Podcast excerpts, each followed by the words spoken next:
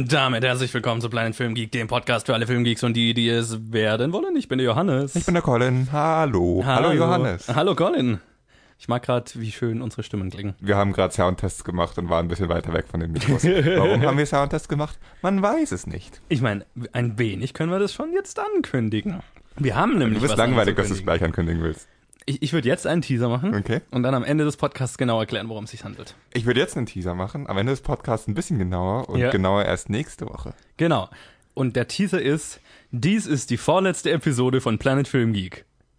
Wir wissen nicht, wie es weitergeht. Vielleicht wissen wir es. Vielleicht wissen wir es am Ende der Episode. Ja. Aber es geht wahrscheinlich nicht weiter. Du bist gemein. Ja, äh, warum sollte man die Hoffnung noch am Leben halten? Also, es ist jetzt die vorletzte Episode. Wir haben das eineinhalb Jahre gemacht. Johannes ist Über nach zwei Augsburg. Jahre. Stimmt. Wir haben das über zwei Jahre gemacht. Zweieinhalb Jahre. Zweieinhalb Jahre. Johannes ist nach Augsburg gezogen. Es ist ein bisschen schwer. Wir wohnen in getrennten Städten. Es ist ein bisschen schwer, uns immer zu treffen. Logistische Probleme führen dazu, dass der Podcast leider irgendwie irgendwann sein Ende finden musste. Und das ist die vorletzte Episode. Okay, aber ich, ich, will, äh, ich will jetzt nicht, dass Leute jetzt abschalten und denken, es ist vorbei. Deswegen es ist hört nicht vorbei. bis zum Ende der Episode. So viel sage ich Es mal. ist nicht ganz vorbei, sondern nur fast. Okay. Hört einfach bis zum Ende der Episode. Ja. Colin, wie war deine Woche? Ja, äh, interessant. Äh, ich habe Filme gesehen und so. Es ist schön, wenn deine Woche interessant ist. Das Ja, ich habe äh, die Filme gesehen, die wir sehen mussten diese Woche. Und ich habe einen Film gesehen, der heißt In Old Arizona. Ja, Uh, das ist ich ein weiß, warum du ihn gesehen hast. Jetzt werden es aber echt viel zu viele Andeutungen. ja, also, ähm, ich, weiß nicht, ich weiß nicht, warum ich ihn gesehen habe. Ist ein alter Film, hat mich interessiert. Und wie war deine Woche so? Wie geht's dir so? Ja, mir geht's ganz gut. Ich bin ein wenig gestresst. Ähm, ich habe nur die Filme gesehen, die wir für diese Episode sehen mussten. Und habe noch ein wenig äh, von der neuen Staffel Bojack Horseman gesehen. Was ich, was ich, ich liebe diese Serie. Also es ist fantastisch, aber mehr habe ich nicht geschafft diese Woche leider. Reicht auch. Mir nicht. Ich hätte gern mehr gesehen. Ich, ich, ich habe zu wenig Zeit. Ein Grund, warum ich zu wenig Zeit habe, erfahrt ihr am Ende dieser Episode. Jetzt reicht's aber, jetzt reicht's. Okay. Wir hören jetzt auf damit bis zum Ende der Episode. Wenn wir noch viel mehr Ankündigungen machen, die wir nicht erfüllen, dann äh, verlieren wir Zuhörer. Äh, ja, möglicherweise. Ich meine, jetzt wollte ich gerade noch, wo ist das Konzept? Da ist das Konzept. Oh, ich Ähm, hab's auch gerade auf, aufgemacht. Ich wollte noch schauen, ob ich noch irgendwas über irgendwas reden wollte hier am Anfang, aber stellt sich raus, das ist nicht der Fall. Ähm, wir können loslegen mit den News. Diese Woche gab es nicht so viele News, aber das hindert mich nicht daran, Musik zu spielen.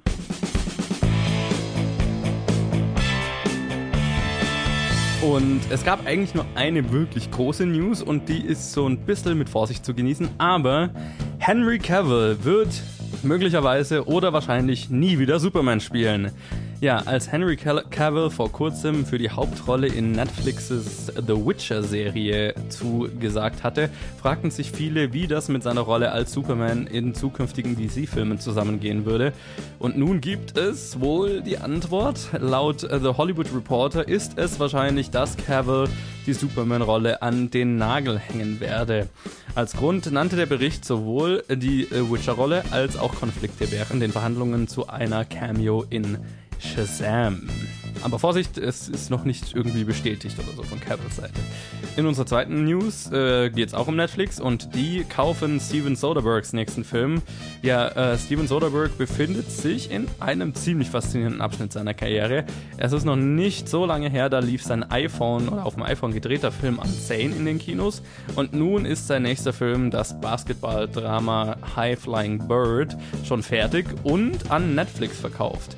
Es spielen mit Sassy Beats, Zachary Quinto, Kyle McLaughlin und viele mehr. Und in unserer dritten und letzten Story geht es auch um was, was wahrscheinlich sein könnte, aber noch nicht sicher ist. Jordan Peele ist in Gesprächen, ein Candyman Remake zu produzieren. Ja, noch jemand, der gerade eine faszinierende Karriere hinlegt, Jordan Peele. Er arbeitet zurzeit an einigen sehr interessanten Projekten und nun könnte noch ein weiteres dazukommen. Bloody Disgusting berichtet, dass der Regisseur in Gesprächen sei, die Produktion eines Candyman Remakes zu übernehmen. Mehr ist über das Projekt aber zurzeit noch nicht bekannt. Vielleicht liegt es aber auch mit Superman und Henry Cavill daran, dass sie sich nicht über seinen Schnurrbart einigen konnten. Badam. Entschuldigung. Ja, Ja. ich habe diesen Kommentar gerade gebracht, es tut mir leid. Oder daran, dass sie keinen Superman-Film in Arbeit haben und er die ganze Zeit nur in irgendwelchen Filmen von irgendwelchen anderen Leuten so eine kleine Rolle übernehmen darf. Ich glaube, es liegt eher am Schnurrbart. Ich könnte jetzt Henry Cavill nicht übel nehmen, aber ich fände es natürlich schade, weil er mir tatsächlich als Superman so gut gefallen hat immer. Und ich eher so immer das Gefühl hatte, oder ihm, er mir immer so ein bisschen leid getan hat, weil ich immer das Gefühl hatte, so richtig den richtigen Film für seine Rolle als Superman hatte, hatte er noch gar nicht. Also Man of Steel, ich fand, bin, finde Man of Steel bekanntermaßen sehr gut, bis halt auf das letzte Drittel. Aber so richtig Superman zu spielen, hatte er wirklich, hat er meiner Meinung nach nie so richtig die Chance. Und das finde ich schade. Aber Warner Brothers ist offensichtlich nicht sehr daran interessiert an dem Charakter und an einem Film über den Charakter, deswegen. Naja, der Charakter ist schon gestorben, ist wieder auferstanden. Oh, Spoiler Alert, was soll er jetzt noch machen? genau. Also so, so gesehen, der hat schon alles gemacht, was man so als Charakter in einem DC-Universe oder in einem anderen Universe zu erreichen hat. Man Ja. stirbt, man kommt wieder. Ja. Er hat ein voll erfülltes Leben und jetzt kommt sein zweit. Egal, ich höre auf zu reden.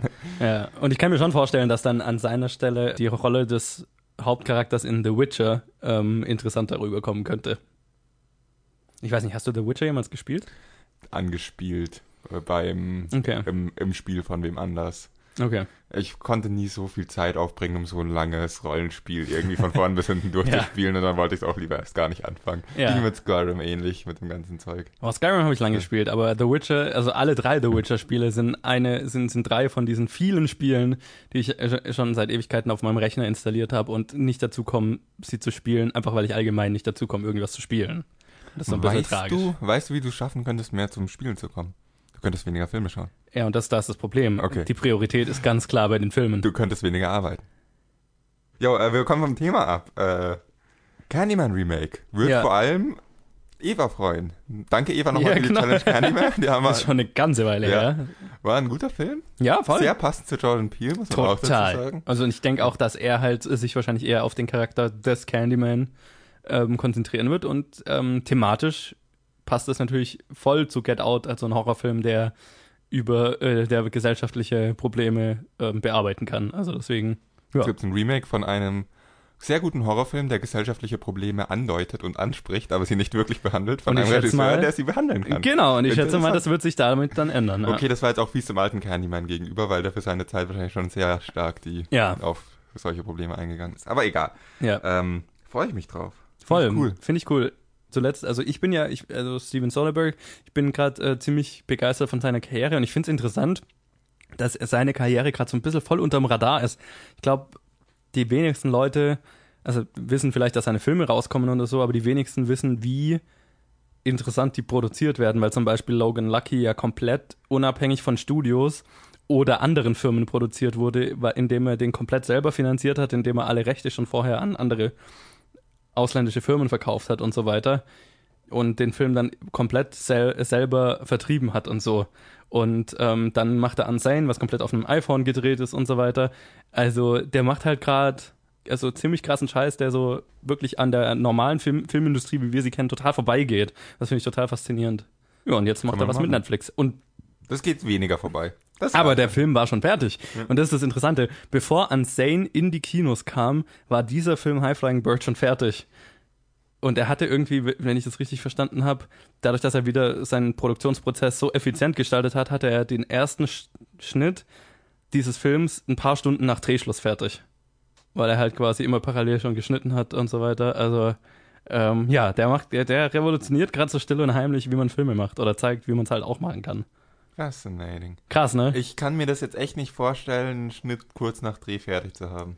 Ich meine, wenn, wenn du die parallel die ganze Zeit schneidest. Ich maß mir da nicht an, eine endgültige Lösung oder eine, ein, ja, ein endgültiges, absolutes Urteil drüber zu haben, aber ich kann mir das auch nicht äh, als gut für die Qualität vorstellen. Während dem Dreh passiert so viel Scheiß, dass es eigentlich den ganzen Film nochmal ändert, oder ändert und den ganzen und ändert, wie der erste Schnitt auszusehen hat. Und Ja. ich weiß nicht, ich bin.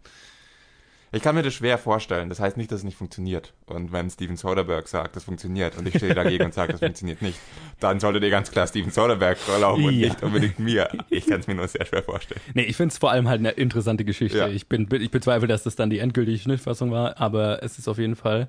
Ja, also der Typ fasziniert mich immer wieder, einfach weil er Filme macht, die so ein bisschen, also nicht mainstreamig sind, aber jetzt halt auch nicht die kleinsten Indies, aber halt voll Indie. Und das, Das war ein fasziniert mich. komischer Satz. Ja, es, ich hoffe, er hat Er irgendwas hat Sinn gemacht. Er hat Sinn gemacht, trotz allem. Ja, und das waren eigentlich dann schon die News diese Woche, ne? Ja, das ging schnell. Ja, die Challenge diese Woche kam von Nico und war der Film Das Märchen der Märchen oder Colin, wie heißt der im Original? Moment. Il racconto di racconti. Ich entschuldige mich an alle Italiener, die unseren Podcast hören. Ähm, ja, und der- also der Film ist auf jeden Fall unter der Regie von Matteo Garrone oder so ähnlich, äh, der Gomorra und äh, Dogman gemacht hat und spielen mit Selma Hayek, Vincent Cassel, Castle, Cassel, wie auch immer, Toby Jones und äh, viele mehr und der erzählt drei Geschichten inspiriert von den Märchen von oh boy, Giambattista Basile. Das klang gar nicht mal so schlecht. Doch, Also für meine Verhältnisse. doch. Okay. Besser als meins, okay. Okay, fair. Ja. Genau, er erzählt drei Märchen, Punkt. Die eigentlich so nicht wirklich was miteinander zu tun haben. Und dann halt so ein bisschen. Ja, sie sind halt vom selben Auto, ursprünglich. Genau, ja. Ja. Das, das, ja. Das und, und die in, im Film sehen sich halt die Charaktere dann an manchen Punkten mal oder laufen aneinander vorbei oder so. Aber die beeinflussen sich jetzt nicht Ja. gegenseitig. Wie fandest du Il Racconto dei Racconti? Anstrengend. Echt anstrengend anzuschauen. Ich hatte nicht so wirklich Spaß währenddessen. Wenn ich überlege, woran das liegt, liegt es wahrscheinlich hauptsächlich daran, dass dieser Film sich sehr, sehr lange zieht. Die Szenen sich viel zu lange ziehen. In den Einstellungen, in den einzelnen Einstellungen, vor allem in, ähm, mit bewegter Kamera, der Schnitt verpasst wurde, noch zwei mögliche Schnitte danach verpasst wurden und dann erst in die nächste Einstellung geschnitten wurde dadurch die Szenen so lang gestreckt wirken, dass auch der Dialog immer so lang gestreckt wirkt und einfach die ganzen Geschichten so unnötig lang erzählt werden, dass man so ein bisschen Interesse an den Geschichten verliert. Mir kam, die, mir kam der Film daher sehr langweilig vor und ich habe mir danach gedacht, hey, irgendwie waren das jetzt so langweilige Geschichten oder war das der Film? Und dann habe ich mir einfach nur im Internet Zusammenfassungen oder was heißt Zusammenfassungen? Es sind ja Märchen, es ist nicht so lang. Ich habe mir einfach ähm, Märchen, die Märchen auch durchgelesen und, und fand die Geschichten eigentlich relativ interessant es sind halt Märchen, aber es ist, war Volk der klassischen Märchenstruktur und da hat man jetzt nichts wahnsinnig anderes zu erwarten, aber da, innerhalb dieser Struktur fand ich sie interessant und ganz gut. Aber im Film äh, musste ich mich sehr anstrengen, den, äh, den Stories zu folgen. Nicht, weil sie jetzt verwirrend wären, sondern einfach nur, weil es alles so unendlich langsam vor sich hingeht. Ging es dir ähnlich? Hm, ja, jein. Ich fand den Film, glaube ich, nicht wirklich anstrengend. Ich fand ihn hochgradig verwirrend. Das liegt vor allem daran, dass ich ja nicht wusste, dass der Film mir drei Märchen erzählt. Erstmal war ich verwirrt von diesen unterschiedlichen Personen, die irgendwie nichts miteinander zu tun haben, aber irgendwie eigene Sachen machen und dann wird immer hin und her gesprungen. Und ich hatte keine Ahnung, was das mir sagen soll. Und gleichzeitig fand ich dann die einzelnen Geschichten noch total merkwürdig und verwirrend und habe mich bei den einzelnen Geschichten gefragt, warum, warum bekomme ich das gerade erzählt? Wo führt das, was hat das eine mit dem anderen zu tun? Ich habe keine Ahnung, was, was ich gerade an, also Ja. auf was soll ich mich konzentrieren? Was, was soll ich mir, also Die Geschichten machen mehr Sinn, also was heißt mehr Sinn, das sind eh Serviere, also schon, das sind halt Märchen. ja, Aber es ist wahrscheinlich sehr verwirrend, wenn man das nicht wusste mit, den- mit den drei Märchen. Ich habe irgendwie, interessant, dass du das sagst, weil daran habe ich gar nicht gedacht. Ich habe irgendwo vorher, ich weiß nicht, wo die Synopsis gelesen oder halt irgendwo gelesen, Mhm. dass der Film drei Geschichten erzählt, die unabhängig Ah, okay. voneinander sind. Und bin deswegen wahrscheinlich auch sehr anders an den Film rangegangen. Damit hatte ich jetzt gar kein Problem, dass er drei unterschiedliche Geschichten erzählt. Ja, weil ich habe ich hab mir so gedacht, ne, der fängt ja relativ klassisch an mit dieser Ja. einen Geschichte. Ja. Der, König, der irgendwie ein Seemonster erledigen muss, weil seine Frau nicht schwanger werden kann, bla. Wenn das irgendwie klischeehaft klingt, liegt es daran, dass es es ist, Ja, weil es ist es ein ist Märchen. ein Märchen. Das Es ist ja völlig okay. Da hatte ich ja auch überhaupt kein Problem damit. Und das Seemonster ist eins der am leichtesten zu erlegenden Seemonster überhaupt. Das Total. fand ich echt ein bisschen, wow. Sah aber erstaunlich gut aus, fand ich so. Also dafür, dass es jetzt keine Hollywood-Produktion war. Gab Mhm. dann andere Kreaturen, die fand ich ziemlich fake. Das Seemonster fand ich ganz gut. Aber dann passiert halt etwas in dieser Geschichte und dann springen wir woanders hin und ich hatte keine Ahnung, warum habe ich jetzt diesen einen Teil gesehen, Wa- was wollte mir das erzählen? Dann bin ich eine ganze Weile in einer anderen Geschichte drin und war, war mir da nicht so richtig klar. Und dann ist, hat man eine Geschichte, wo irgend so ein anderer König dann anfängt, einen Floh groß zu ziehen. Ich war echt richtig verwirrt, weil ich mich die ganze Zeit gefragt habe, was hat das mit dem anderen zu tun? Warum sehe ich das gerade? Nichts. Ja, aber das war mir nicht klar. Also ich hatte das Gefühl, irgendwie muss das alles zusammenführen, aber das alles hat so random gewirkt. Und jetzt im Nachhinein, die Ja. Geschichte mit dem König und dem Floh ist für mich die klarste. Weil die fand ich dann am Ende, als, als ich den ganzen Film geschaut habe und der Film zu einem Ende kommt und diese Geschichte zu einem Ende kommt, die fand ich am besten, weil ich die, die hat dann für mich funktioniert. Es gibt noch eine Geschichte, die finde ich auch noch ganz okay. Und, die Gesch und dann gibt es eine Geschichte mit so zwei Zwillingen, die, die Mhm. nicht wirklich Zwillinge sind. Ich habe keine Ahnung, was die Geschichte mir erzählen will. Ich fand die Stories im Original wahrscheinlich oder halt in der Zusammenfassung, die ich gelesen habe, in der Version, die ich gelesen habe, relativ interessant. Ja. Für Märchen, Märchen sind nicht meine Lieblingsart von Stories, aber für Märchen fand ich sie relativ interessant. Ich glaube, wir können uns darauf einigen, dass es nicht so 100% kompetent umgesetzt ist. Es kommt nicht so wirklich rüber, finde ich. Also es Ja. ist. Es wird einfach nicht einge... Der Charme von Märchen wird nicht eingefangen. Es fühlt sich nicht märchenhaft an. Nee, Es ist nicht wirklich spannend. mir ist nicht klar, dass es ein. Also ohne Vorwissen in diesen Film zu gehen, finde ich schwierig. Ja.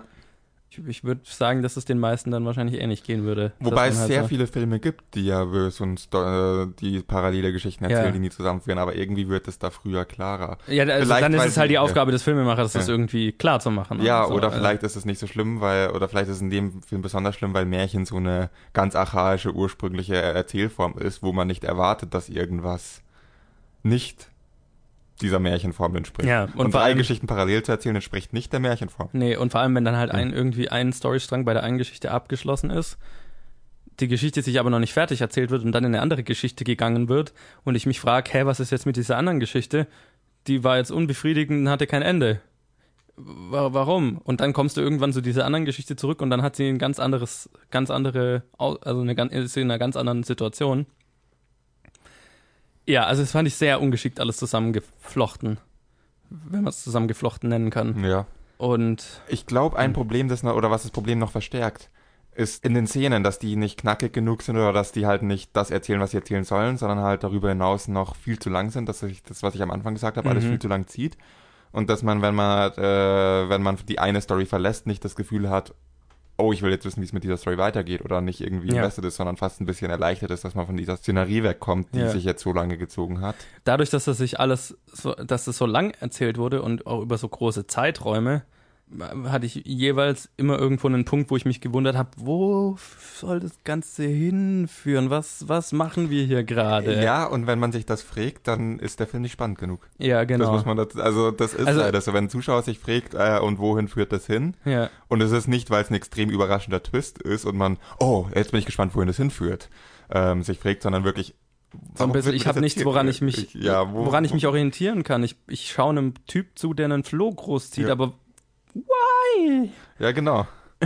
ist, ja, man hat nicht wirklich einen Grund, ähm, sich für die Geschichten zu interessieren. Ja, Leider. genau, das Weil ist- sie halt einfach viel zu langatmig erzählt sind. sie sind so einfach runtererzählt, wenn du verstehst, was ich meine. Ja. Es ist nicht, nicht erzählt in einer Art und Weise, die mich irgendwo abholt und, und mitnimmt und mir einen Grund gibt, sie interessant zu, interessiert zu verfolgen. So. Und vor allem sich noch weiter für sie zu interessieren, wenn man gleichzeitig eine andere Geschichte weitererzählt. Genau, ist jetzt Das nicht so, als würde, ne, wäre da irgendwo ein Cliffhanger und dann will ich aber wissen, wie es bei der einen Geschichte weitergeht, während ich die andere schaue und dann bleibe ich die ganze Zeit dran. Das ist halt leider nicht der Fall. Wenn du sagst runtererzählt, sie ist halt auch nicht so runtererzählt, wie man Märchen runtererzählt, weil das würde wieder funktionieren. Genau, ja.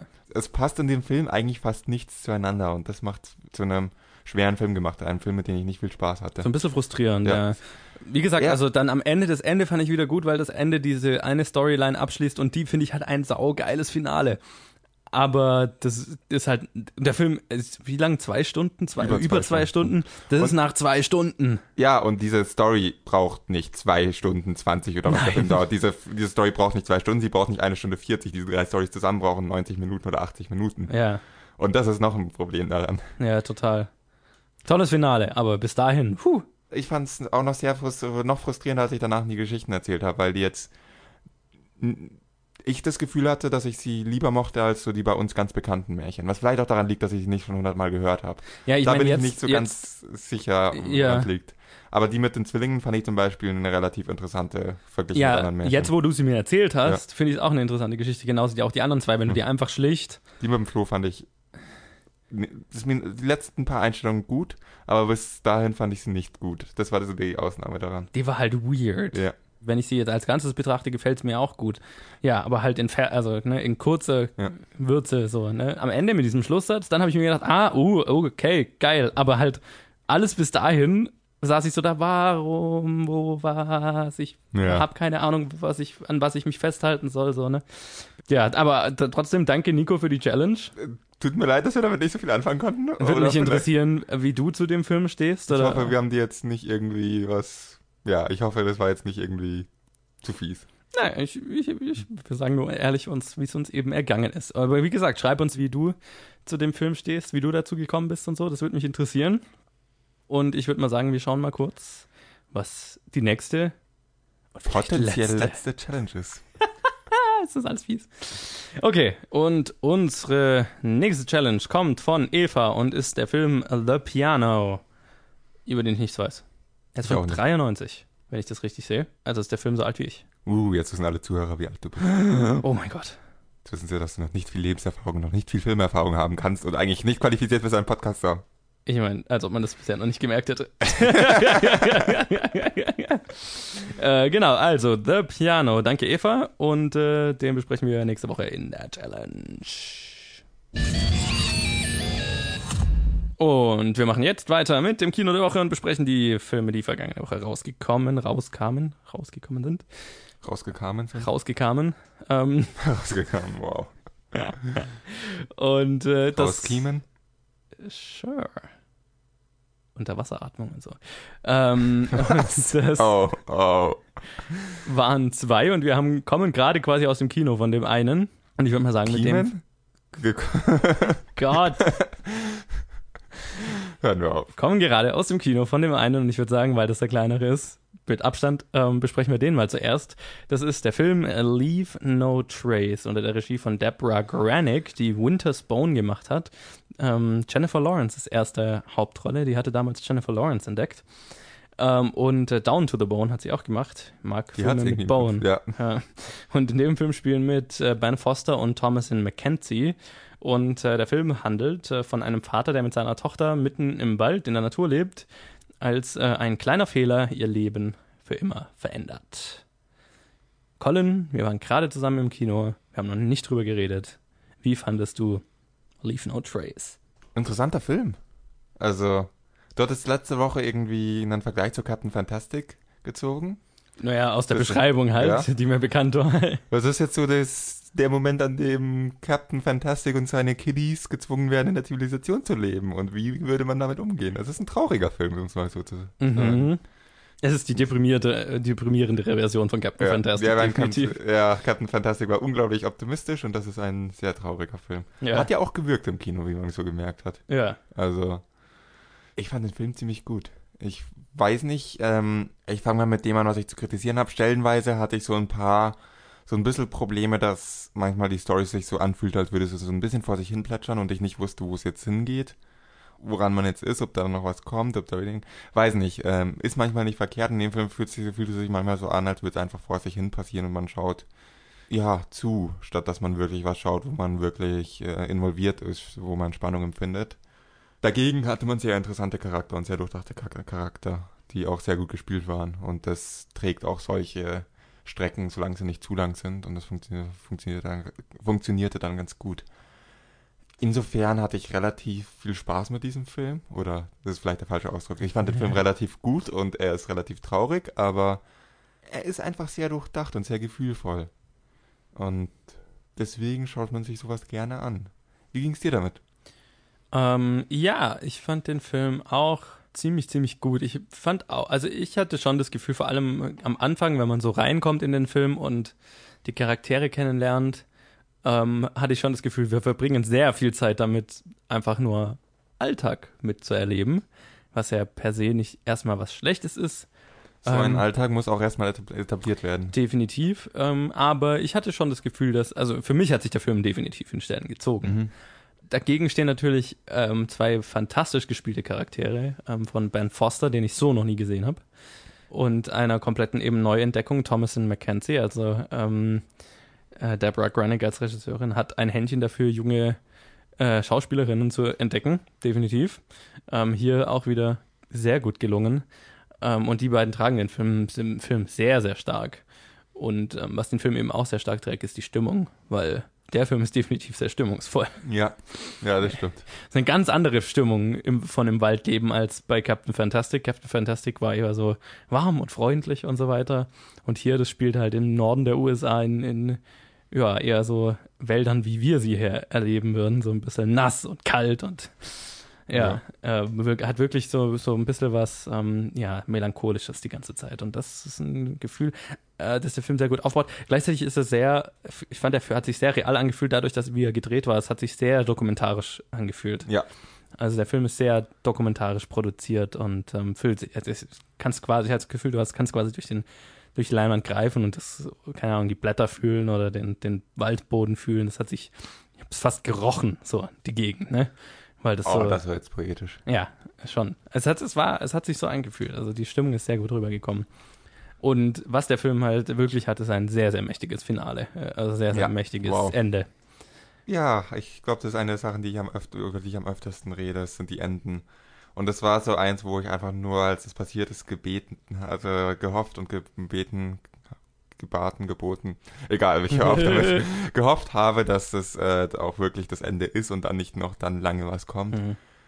Und dann kam erst noch kurz was und das dachte ich, oh no, aber es war dann eigentlich, dann kam auch sofort das Ende und es war dann auch gut, dass das kam. Ja, und auch das, Das was dann noch kurz kam, ja, war auch sehr richtig, gut. ist Also richtig. hat, hat sehr gut Also funktioniert. das Ende ist getroffen und das ist für so einen Film, für so ein Ende wirklich wichtig. Hat super funktioniert. ja, und es lässt wirklich eine, hinterlässt eine Wirkung. Es ist keiner aufgestanden nach dem. Ja, ja. Das fand ich auch, äh, ja, bezeichnend. Ja.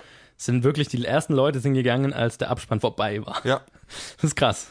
Erlebt man selten. man muss dazu sagen, wir waren in einem sehr kleinen Kino mit vier Reihen und es waren ungefähr zehn Leute im Kino gesessen, aber trotzdem. Ja. Also das letzte Mal, dass ich sowas hatte, also das war schon vergleichbar mit der Stimmung nach Black Clansman, also nicht vergleichbar mit der Stimmung, aber das vom Effekt, dass einfach jeder sitzen geblieben ist und geschwiegen hat, Ja, war es so eine- vergleichbar mit Black Clansman irgendwie. ja, dass so eine Wirkung Ja. zurückbleibt. Ja.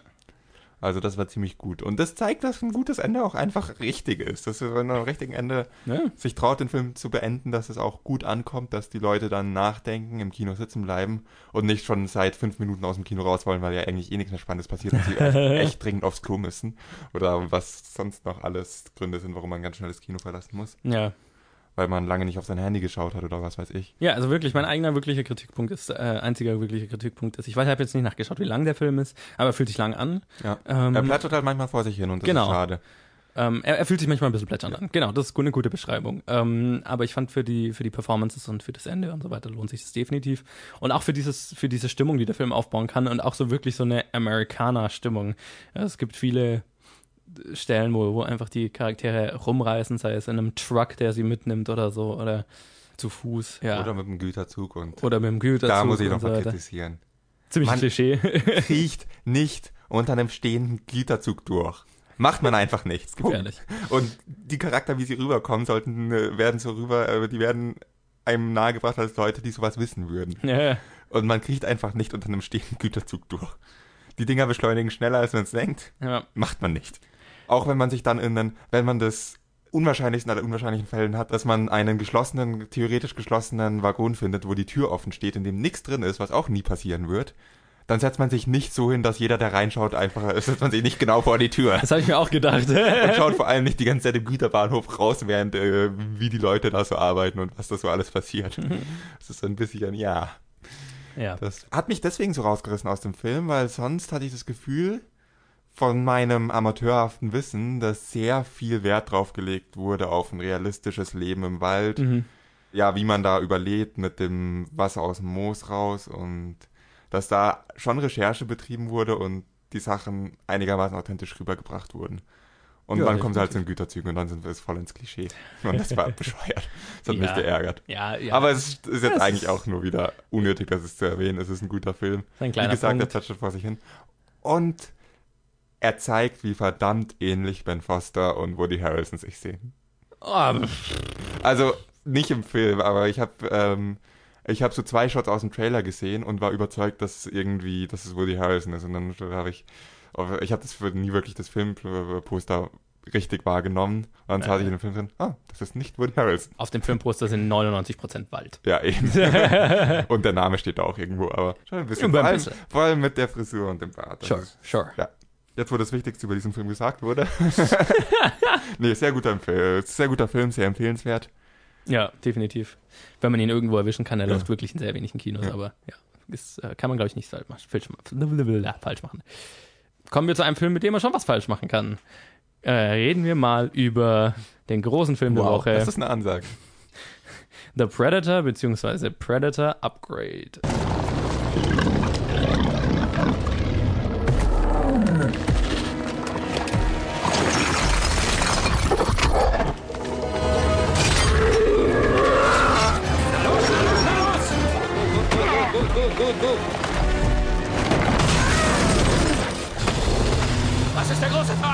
Was ist der Große für einer, Doc? Ist das das Männchen? Leute, ihr habt das gesehen, oder? Ah, witzig, ich habe den Ausschnitt noch gar nicht angehört. Und das ist ja zu 99% Action. Aber gut, ihr habt ein wenig Stimmen drin gehört. gut. Jedenfalls, Predator Upgrade ist unter der Regie von Shane Black, der The Nice Guys und Iron Man 3 gemacht hat und viele andere Filme. Und das spielen mit äh, Boyd Holbrook, Sharonta Rhodes, Olivia Munn, Sterling K. Brown, Alfie Allen, Keegan Michael Key und Jacob Tremblay. Äh, und äh, der, ja, in, dem Film kehrt äh, ein Predator zurück auf die Erde, nicht nur einer, und eine Gruppe Soldaten müssen ihn aufhalten. Kommt mir bekannt vor. Ja, Ja, so ein bisschen. ja. Fang du an, du hast ein starkes Statement gerade gebracht. Mich interessiert, dazu mehr zu hören. Der Film war einfach nicht besonders gut. Okay, okay. Beruhigt mich. Ich dachte, ich, ich hatte ein bisschen Angst, dass ich hier wirklich äh, erklären muss, warum der Film nicht gut ist. Aber Naja, also, äh, so, hatte ich ein wenig Spaß mit dem Film in Stellen? Ja.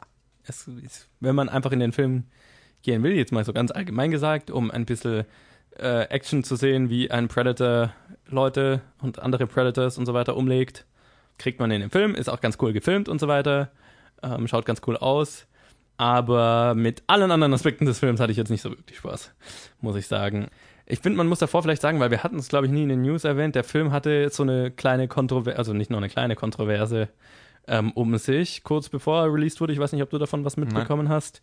Ähm, ja, Olivia Munn ist äh, kurz vor, also als sie Presse für den Film machen musste, an die Öffentlichkeit gegangen, äh, nachdem sie es anscheinend intern versucht hatte, aber niemand quasi ihr zuhören wollte. Nämlich Shane Black hatte einen Kumpel von sich in diesem Film mit drin, der ein verurteilter Sexualstraftäter ist. Und äh, ja, der war in diesem Film für eine Cameo und hatte seine einzige Szene war mit Olivia Munn, wo er sie anscheinend ziemlich aggressiv anmachen musste. So, und sie hat erst hinterher herausgefunden, ja, wer der Typ ist. Und ähm, hat sich dann anscheinend versucht, bei Fox zu beschweren, wo nicht auf sie gehört wurde. Und erst als sie dann an die Öffentlichkeit gegangen ist, hat Shane Black erst verneint, dass er davon richtig wusste und so weiter. Und dann irgendwann ist er mit dem Statement rausgekommen, dass er jetzt dann doch erfahren hat, was die Sache ist und hat die Szene entfernt. Sie ist nicht in dem Film. Ich wollte Aber gerade sagen, ich wüsste jetzt nicht, welche Szene du meinst. Genau, sie ist nicht in dem Film. Sie wurde kurzfristig vorher vor Release noch rausgeschmissen. Aber ich, das im Hinterkopf gibt einem natürlich schon mal, naja, aber ich bin so ein bisschen, ein bisschen vorsichtiger in den Film gegangen, habe versucht, so objektiv wie möglich zu sein, aber es hat nicht geholfen, sage ich mal, und vor allem hat es nicht geholfen, dass dieser Film dann versucht, so dieses 80er Jahre Macho-Action-Kino neu zu erfinden oder, oder nochmal zu machen. Und ähm, das ist mir jetzt natürlich gerade wegen dieser Situation besonders aufgefallen, aber dass halt Olivia Mann, äh, Manns Charakter, die eigentlich eine super intelligente Wissenschaftlerin ist, eigentlich den ganzen Film damit verbringt, dass die Männer sich im Film sich über sie lustig machen, sie halt die ganze Zeit Dinge falsch macht und äh, man ihr die ganze, man muss sie die ganze Zeit retten muss und man ihr die ganze Zeit erklären muss, wie Dinge funktionieren. Das war, fand ich dann wirklich sehr unangenehm anzuschauen. Faszinierend. Ich hatte nämlich ein ziemlich anderes Bild von ihr oder ein anderes Gefühl. Ich fand es auch nicht positiv, Ja. aber ich hatte eher so den, mh, das Gefühl von wegen, sie ist eine Wissenschaftlerin und eine richtig intelligente Frau. Und dann passiert Action und eine, äh, ein Gewehr fällt vor sie hin und dann wird sie zur Actionheldin, die eigentlich trotzdem überall durch die Gegend springt und Sachen abschießt. Naja, sie springt die ganze Zeit durch die Gegend, aber sie erreicht halt nichts, weil sie schießt sich dann selber in den Fuß oder fällt irgendwo runter und dann muss sie doch gerettet werden. Ja, naja, ich also, weiß nicht. Aber egal. Ja, äh, es Ja. tut ja auch, also keine Ahnung, vielleicht war ich da einfach nur sehr sensibel dafür. Und was ich halt super unangenehm fand, war, dass dann, also ganz viel der Comedy in dem Film halt davon stammt, dass ähm, die ganzen Typen sie halt geil finden. und, und das entweder versuchen zu verbergen oder eben nicht versuchen zu verbergen. Und ne, ich, in, im Kontext und mit allem, wie halt, wie, keine Ahnung, äh, fand, ich, fand ich das ziemlich unangenehm anzuschauen, diese ganzen, diese Teile. Ähm, hat dann nicht geholfen, Ja. dass der Rest vom Film jetzt auch noch nicht besonders gut Ja. war. Ja, so ein Humor ist selten irgendwie so richtig gut. Also es fühlt sich einfach Ja. veraltet und, und nicht mehr zeitgemäß an und Mhm. ähm, macht das Ganze nicht angenehmer anzuschauen. Wen ich wirklich gut fand in dem Film als Schauspieler war Boyd Holbrook, weil es eine Art, also der spielt im Prinzip den Hauptcharakter. Sein Charakter an sich oder die Story, die sein Charakter hat, fand ich jetzt nicht so besonders intelligent durchdacht, aber ich fand das, was er gespielt hat, wirklich so einen ehemaligen Soldaten, der halt eine Menge Scheiß hinter sich hat und quasi dem sein ganzes Team ermordet wurde und so weiter. Ich fand, man hat ihm, also er hat jetzt dieses äh, traumatisierte, dieses ziemlich kaputte ganz gut rübergebracht und das hatte ich so von ihm noch nie gesehen und das fand ich cool. Ähm, ich fand, er hat es gut rübergebracht, aber sein Charakter im Allgemeinen fand ich dann ja ein bisschen, bisschen merkwürdig. Finde ich interessant, jetzt wo du es sagst, ja, es gibt Anzeichen dafür, aber ich bin daran hängen geblieben, dass einfach kein Charakter da war. Ja, ich, er, hat, er hat, ich finde, er hat mit seiner Art zu Schauspielern, mit der Art und Weise, wie er sich gegeben hat, mehr rübergebracht, als das Skript ihm überhaupt an Ja. Story gegeben hat, sagen wir es mal so. Wo du sagst, es gibt schon so ein paar Momente, die in die Richtung gehen, insofern. Genau, also ich fand, er hat, er hat mehr geleist, geleistet, als das Skript ihm überhaupt gegeben hat und hat vielleicht das Beste draus gemacht, das weiß, was weiß ich. Ähm, das Skript gibt ihm auf jeden Fall nicht besonders viel, du recht. Soll ich Ähm, übernehmen? Ja. Ich kann gerne mal übernehmen. Okay, okay, übernimm du mal. Gehen wir mal an den Film ran und schauen uns oder picken uns unterschiedliche Aspekte raus und fa- fangen vielleicht noch, ziehen auch mal einen Vergleich zum Original, wenn das für dich recht ist. Fangen ja. wir mal mit der Story an. Fangen wir mit der Story im Original an.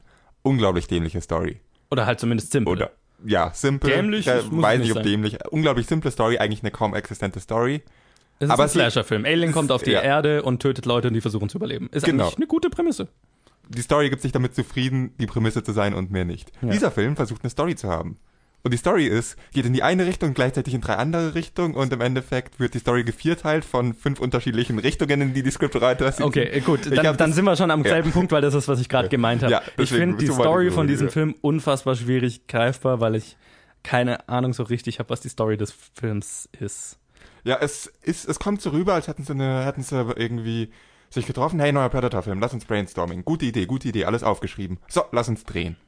Und hätten die Scriptphase komplett übersprungen und hätten einfach alle Ideen, die da gekommen sind. Wie wär's mit einem 6 Meter großen Predator? Awesome. Und wie wär's, wenn mal ein Predator gegen einen anderen Predator kämpft? Awesome. Und wie wär's aber, wenn irgendwie ein, ein Familiendrama mit drin ist? Awesome. Und haben halt einfach alles mit reingebracht. Ja, und halt auch so, ja, da, wir brauchen noch irgendeinen Twist fürs Ende. Ähm, warum ist der Predator auf die Erde gekommen? Es ist, äh, ein, ein, ein, es ist nicht mehr so Gott, war einfach das wie. bescheuert. Ja, das war ziemlich bescheuert. Oh Gott, war das bescheuert. und vor allem das allem- Ende war das Ja. bescheuertste von allem. Vor allem dann den anderen Predator das offensichtlich das schwören zu lassen. Er hatte eine Aufgabe, als er gekommen ist. Das Ja, ja, ja. das schwören. Und dann hat er es gemacht und dann so, oh, er hat es übrigens doch nicht gemacht. Fuck you.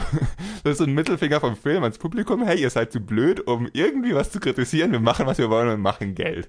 Und das ist, finde ich, dann ziemlich scheiße. Ja, äh, also das Ende hat sich sehr nach Studio Note angefühlt. Hm. So, wir müssen aber ein neues ein Sequel vorbereiten und Hm. äh, wir müssen, das wird ein, unser neues starkes Franchise. Das müssen wir irgendwie aufbauen. Äh, Spoiler Alert, nein, es wird nicht euer neues starkes Franchise, nicht so. Wahrscheinlich nicht, nein. Ähm, ja, äh, die Charakter in dieser Story.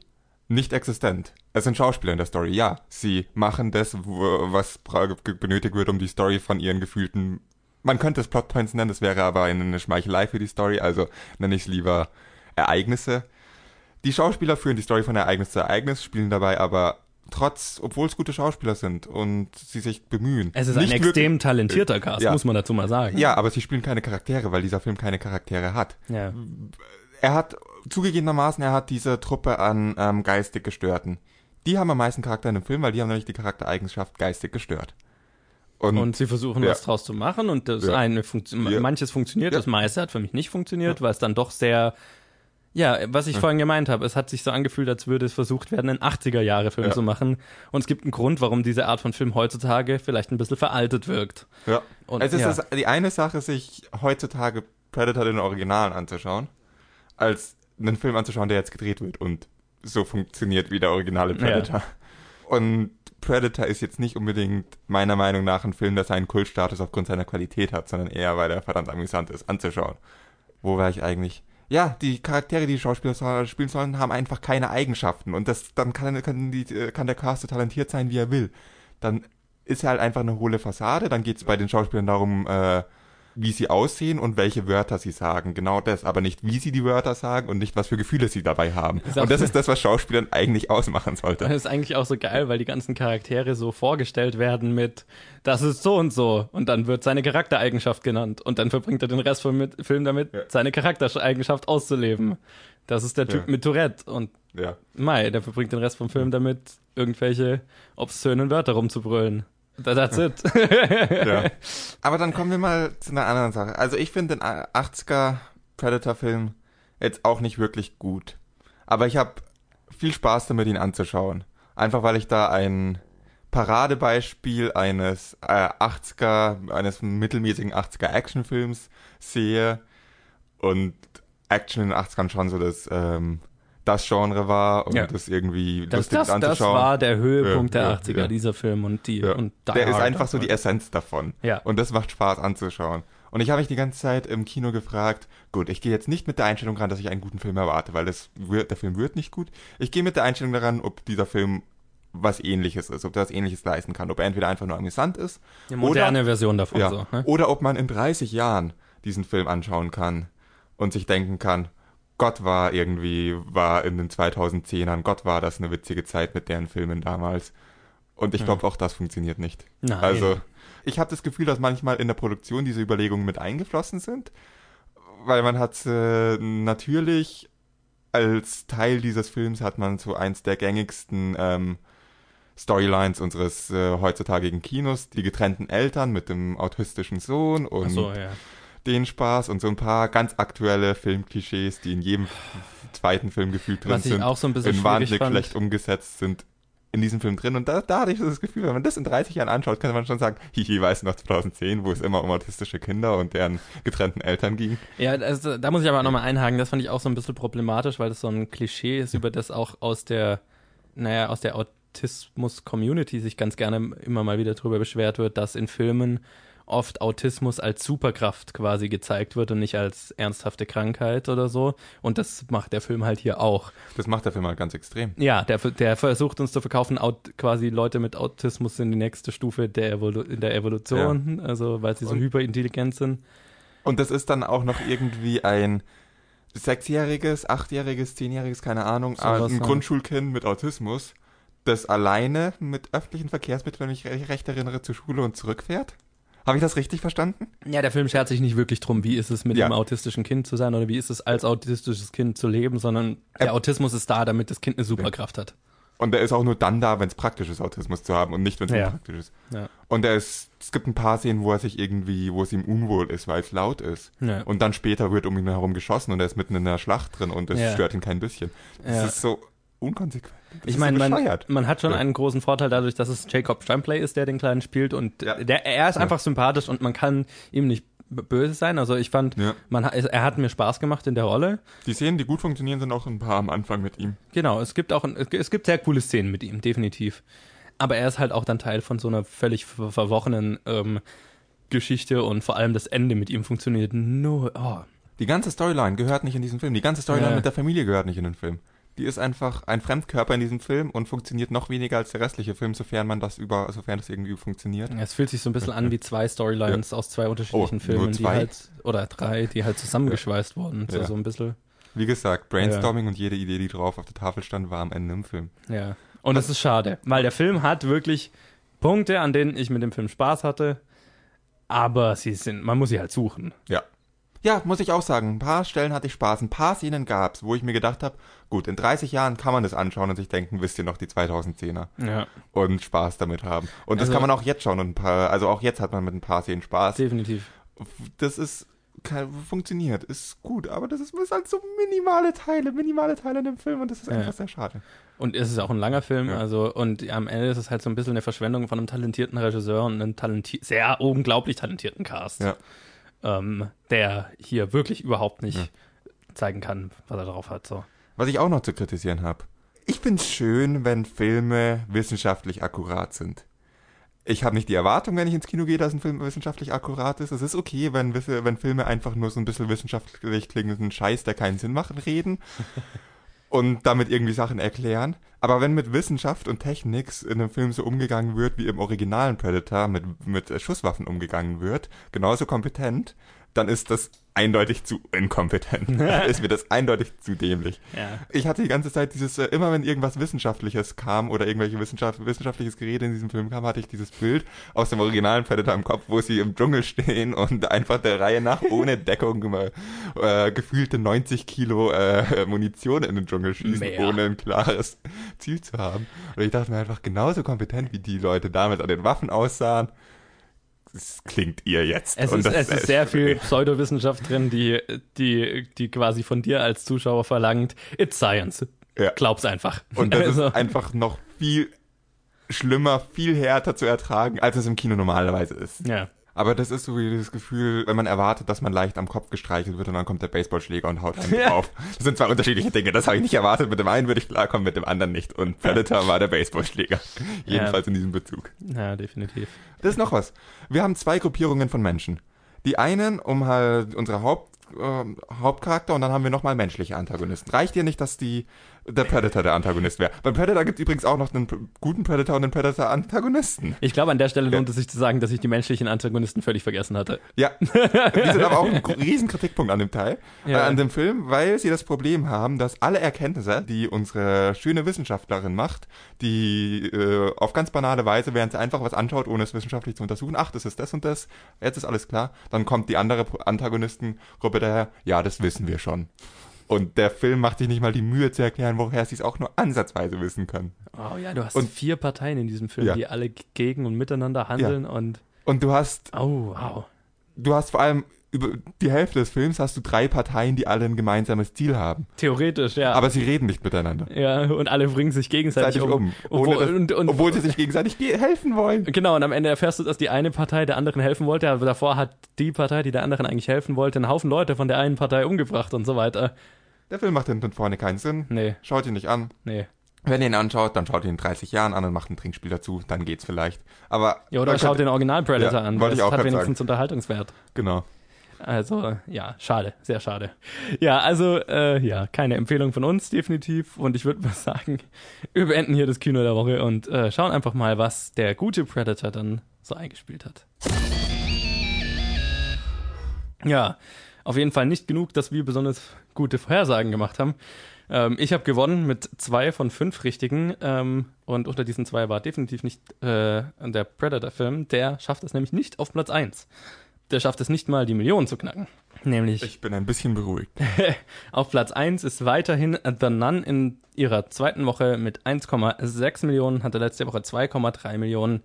Also ja, zementiert ähm, seinen Erfolgs, äh, seine Erfolgsgeschichte. Übrigens, was ich letzte Woche vergessen habe, The Nun ähm, war der erfolgreichste Start des Conjuring-Franchises bisher. Ähm, wollte ich nur mal erwähnen. Was äh, ich krass fand. Ähm, dann Predator schafft es auf Platz 2 mit 910.000. Ich bin mir ziemlich sicher, da war definitiv mehr erhofft. Und das schönste Mädchen der Welt äh, ist dann auf äh, Platz 3, war letzte Woche auf Platz 2 mit 780.000. Diese Woche hat es 645.000, also das äh, fällt nicht besonders viel. Und dann haben wir zwei Neueinstiege in, auf Platz 4 und 5, ähm, die vor allem deswegen drin sind, weil die Ergebnisse gerade nicht besonders hoch sind. Book Club schafft es auf äh, 520.000 und damit auf Platz 4. Und Patterson und Findus, Findus zieht um, schafft es auf Platz 5 mit 425.000. Ähm, ja, keine so gloriosen Ergebnisse, bis auf den Nun, würde ich sagen. Und halt das schönste Mädchen der Welt, das kaum fällt. Also ich bin echt zufrieden mit dem Predator-Ergebnis. ich freue mich immer, wenn so ein, sorry, jetzt bin ich echt mal fies, so ein Müll ins Kino gebracht wird und es dann nicht viel einbringt. Das Standardprozedere hier wäre ja eigentlich, Film hat einen großen Namen, äh, großen Namen, Film ist nicht so gut, Film spielt trotzdem drei Millionen ein, einfach nur weil sein Name. Studio denkt, oh, der Film ist gut, machen wir noch einen. Hm, ja. Ja, und das, da bin ich halt froh, dass das jetzt nicht so gelaufen ist. Ja, definitiv nicht, das ist richtig. Ähm, ich bin gespannt, wie das äh, sich nächste Woche verändert, ähm, weil ich finde es ziemlich schwer einzuschätzen, auch mit dem, was äh, diese Woche so rauskommt. Was kommt denn heute so raus? Ja, lass doch gleich mal einen Trainer spielen und nachschauen. Ja, ähm, wir haben mal wieder so eine Woche, wo ein Haufen Filme rauskommen. Und die Woche drauf wird übrigens auch nicht besser. Wie immer werden wir wahrscheinlich einfach schauen, was wir schauen wollen. Schauen, was wir zu schauen schaffen. Und dann äh, werdet ihr es am nächsten Episodentitel sehen, was wir, was wir geschaut haben. Es gibt einen, der für mich sehr interessant ist. Und das ist Searching unter der Regie von Ane Chaganti, dessen äh, Regiedebüt. Er ist mit John Cho, Deborah Messing, Sarah Sohn und vielem mehr. Und das ist ein äh, weiterer Film, der sich nur auf einem Computerbildschirm abspielt. Und wir sehen alles durch diesen Computerbildschirm und was die Person an diesem Computer macht. Und es ist ein Thriller, ähm, wo John Cho einen Familienvater spielt, dessen Tochter irgendwie halt verschwindet und er dann versucht, sie zu finden. Deswegen der Titel, Searching. Und ähm, ja, der Trailer, der Trailer hat mich ziemlich umgehauen und der Film hat krass gute Kritiken bekommen. Ja, und ich bin, ich bin fasziniert von dem Genre auf jeden Fall, weil bisher das, da gab es einen Horrorfilm oder zwei Horrorfilme, ähm, die ganz okay waren. Jetzt na, haben mich nicht umgehauen, aber ja, das ist jetzt der erste Thriller, der in diese Richtung gemacht wird und die sind übrigens alle produziert von Timur Beckmann-Betov, der Typ, der den letzten Ben Hur gemacht hat, den wir ja beide nicht so besonders gut fanden. Aber ich habe gerade vor kurzem ein Interview mit ihm äh, gehört, wo er über diese Art Filme zu machen äh, gesprochen hat. Das war sehr interessant. Also der hat äh, große, großes vor mit diesem Genre, sag ich mal. Und macht die Technologie ähm, demnächst dann irgendwie frei zugänglich für alle. So dass quasi jeder seine, wie nennt er seine Screen-Live-Filme machen kann. Fand ich sehr interessant. Ähm, sehr interessantes Interview. Und ich bin sehr gespannt auf Searching. Der Trailer war in der Tat ziemlich gut. Also den habe ich zufällig mal gesehen. Bin mal gespannt auf den Film, den würde ich eigentlich auch gern sehen. Genau, also das ist für mich der interessanteste. Dann äh, kommt noch raus Das Haus der geheimnisvollen Uhren, The House with a Clock in its Walls. Ein Film, von dem ich nichts gehört habe, außer dass er irgendwann rauskommt mal.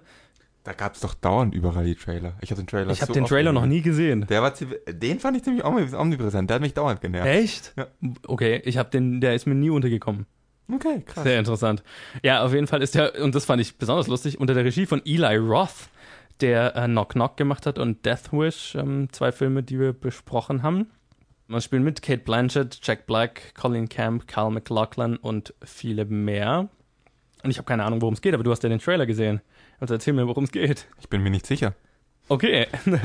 ich bin mir auch nicht sicher, was dieser Film sein soll. Fantasy, Comedy, Horror? ja. Eine Kombination aus allem für, für Kinder und Jugendliche? Ja, äh, ja, für Kinder und Jugendliche ist auch eine Frage. Vielleicht, wahrscheinlich. Ja. Das ist wahrscheinlich noch, aber das ist am wahrscheinlichsten, aber ich bin mir nicht sicher, was mit diesem Film ist. Also das Einzige, was ich kenne, ist das Poster und das schaut so in diese Richtung aus, so aller Chroniken von Narnia oder wie hießen die alle, Spider-Wicks und was weiß ich. Ja, nur, dass ich das Gefühl ja. habe, dass der Tra Trailer da deutlich mehr auf Horror aufbaut, um dann okay. deutlich lust lustigere Witze zu bringen und dann. Interessant. keine Ahnung. Also ich meine, ja. Ich fand den Trailer ein bisschen weird, aber mai, mal schauen. Okay, kann man mal schauen. Ich bin mir nicht sicher, ob ich den schaue. Ich finde einen der anderen auch interessant. ja, es gibt ein paar, die ich interessant finde. Es kommen noch zwei, die ich interessant finde. Einen, den ich definitiv nicht schauen will. Oh, den will ich sehen. Okay, du darfst ihn sehen. Nein. Nein. Ist Klassentreffen 1.0 die unglaubliche Reise der Silberrücken von Till fucking Schweiger. Ich habe den Trailer bisher zweimal vor Filmen gesehen und musste mich fast übergeben jedes Mal. Bei aller Liebe, das schaut furchtbar aus. Unglaublich furchtbar. Dann äh, kommt einer raus, auch ein deutscher Film, auf den ich tatsächlich sehr gespannt bin, weil ich von Leuten weiß, die daran mitgearbeitet haben und der ziemlich cool ausschaut. Äh, Schneeflöckchen von Adolfo Calmera oder so ähnlich und William James. Ich habe vergessen, worum es genau geht. Aber der lief auch auf dem Fantasy Filmfest und damals wollte ich ihn sehen, aber dann habe ich es nicht zur Vorstellung geschafft und bla, übliche Leier. Ich weiß nicht, ob der in besonders vielen Kinos läuft, aber wenn der irgendwo praktisch läuft, dann würde ich den, das wäre dann der zweitwichtigste Film für mich diese Woche. Dann kommt noch raus Wackersdorf von Oliver Hafner. Also da habe ich nur immer so ein bisschen Plakate rumhängen sehen für interessiert mich jetzt nicht so besonders. Das ist ein Film, wo ich einfach nur hoffe, dass er gut ist. Und glaube, dass er nicht gut ist. Okay. Ich würde mir den Film gerne anschauen, aber das äh, erinnert mich ganz unangenehm an den Film von, vor ein paar Jahren, wo ich mir auch ein deutscher Film, weil ich mir dachte, der wird schon irgendwie gut. Das ist, der ist, klingt politisch interessant und der muss gut sein und dann war ja. er schrecklich. Welcher war das denn? Äh, wir sind jung, wir sind wild oder so. Oh, ähm, ja, ich weiß, ich weiß, was du meinst. Ja. ja. Also ich bin mir noch nicht sicher, wenn ich, also ich werde mich entweder in diesen Film trauen oder ich werde House, uh, The House with the Clock on its Wall schauen. Mal schauen, je nachdem wie die Zeiten sind. Vielleicht traue ich mich in den Film, vielleicht auch nicht. Weil der, eigentlich finde ich das schon interessant, aber Großes Risiko, sehr enttäuscht zu werden. Okay. Äh, ja, einer, den ich da noch interessant fände, ähm, wäre Utøya 22. Juli von Erik Poppe. Das ist ein norwegischer Film, der über das Attentat auf der Insel Utøya vor, vor wie vielen Jahren ist das jetzt schon her? Fünf Jahren oder so? Das ist schon, schon wieder ein bisschen her. Der eine oder andere wird sich erinnern, wo dieser rechtsextreme Attentäter auf, diese, auf dieses Insel mit dem Jugendcamp gefahren ist und einen Haufen Leute erschossen hat. Da kommt auch ein Netflix-Film raus von Paul Greengrass, den habe ich letzte Woche erwähnt, und das ist die norwegische Version. Also fände ich auch sehr interessant. Dann kommt noch raus, wir sind Champions von Javi Fesser oder so ähnlich und Uncle Drew von Charles Stone III. Ja gut, jetzt wird's interessant, eine Boxoffice-Vorhersage zu machen und wie schön, dass du anfangen darfst, weil du verloren hast. Auf Platz 1 setze ich das Haus der geheimnisvollen Uhren. Auf Platz 2 setze ich dann an. Auf Platz 3 Searching. Auf Platz 4 das schönste Mädchen der Welt und auf Platz 5 Predator. Okay, ich sag was sehr anderes. Ja, ich bin mal vorsichtig und sag, auf Platz 1 bleibt The Nun. Aber dann, so leid es mir tut, muss ich glaube ich sagen, dass Klassentreffen 1.0 Oh fuck, das habe ich ja voll vergessen. auf Platz 2 landet. Wenn nicht auf Platz 1, aber ich setze ihn mal auf Platz 2 vorsichtig. Schwierig. Sage ich trotzdem Predator auf Platz 3. Ich habe so wenig Marketing für das Haus der geheimnisvollen Uhren gesehen. Na egal, ich sage ihn mal auf Platz 4 und dann Searching auf Platz 5. Oder Wackersdorf auf. Oh, es ist. Ja, ja Searching auf Platz 5. Darf ich meins nochmal ändern? Ich habe ans Klassentreffen nicht gedacht. Ich würde sie es auch nicht wegnehmen. Ich bin mal großzügig. Ich würde Klassentreffen auf Platz 1 setzen sogar und dann, wie ich es gesagt habe. Also Okay. fällt Predator sogar raus. Gut, äh, ja, also wahrscheinlich werden wir beide 0 von 5 richtigen. Jetzt machen wir auf jeden Fall weiter mit dem letzten Segment dieser Episode, der Bad Movie Synopsis. Und das ist das Rauschmeißerspiel, wo einer dem Film, dem Film, Herrgott, wo einer dem anderen einen Film so schlecht wie möglich zusammenfasst und der hat dann drei Minuten Zeit, ihn zu erraten. Und diese Woche ist Colin dran, der gerade fieberhaft auf einem Post-it rumkritzelt, um eine Ja, ich kriege ein Schlüsselwort gerade noch nicht unter. Okay.